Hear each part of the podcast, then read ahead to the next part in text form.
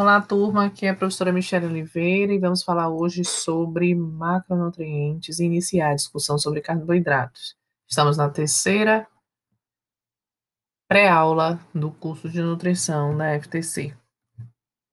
Então, falando um pouco sobre macronutrientes, sendo os nutrientes elementos ou compostos químicos necessários para o metabolismo do nosso organismo vivo, que compõem os alimentos, os macronutrientes são moléculas grandes de nutrientes que constituem a maior parte da dieta e fornecem energia e componentes fundamentais para o crescimento e manutenção do corpo. Então, a gente tem estruturas moleculares, moléculas orgânicas, que possibilitam, através do seu metabolismo, a produção de energia, o que nos mantém com, além de além de substratos para várias outras reações, tá? Químicas, bioquímicas. É, essa, é, então, esses são três elementos básicos, né? São os três macronutrientes fundamentais: os lipídios, os carboidratos e as proteínas. Então, precisamos necessariamente desses três elementos para manter o organismo funcionando adequadamente. E aí eu vou contar como tudo isso se origina. Todos os organismos vivos obtêm energia do Sol. A fotossíntese descreve o processo sequencial através do qual as plantas verdes transmitem energia da luz para as ligações químicas. A energia química é armazenada dentro da molécula recém-formada pela união de dióxido de carbono de pouca energia, hidrogênios e outros carbonos. O primeiro macronutriente formado nesse processo é o carboidrato. Dois carboidratos unidos, como um disacarídeo, sacarose, são utilizados para transportar energia para os tecidos, raízes, tubérculos e sementes, não fotossintetizantes, para uso em armazenamento como grânulos de polissacarídeos do polissacarídeo amido.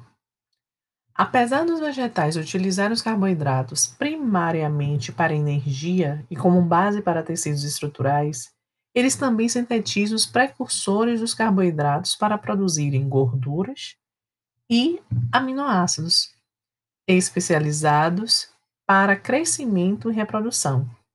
Desta forma, as plantas são a fonte primária de todos os macronutrientes necessários para os animais e seres humanos. Dependendo da sua composição na cadeia alimentar, alguns animais e seres humanos consomem outros animais para, seus, para seu conteúdo de macronutrientes.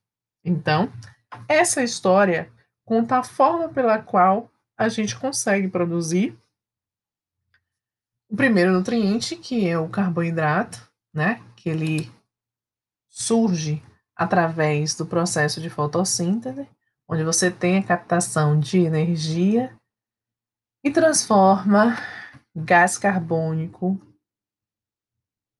em oxigênio, dando aí a, o, sub, o subproduto glicose, né, que pode se unir a um outro elemento e formar um disacarídeo, um trisacarídeo que porventura vai se armazenar nas raízes, nos tubérculos.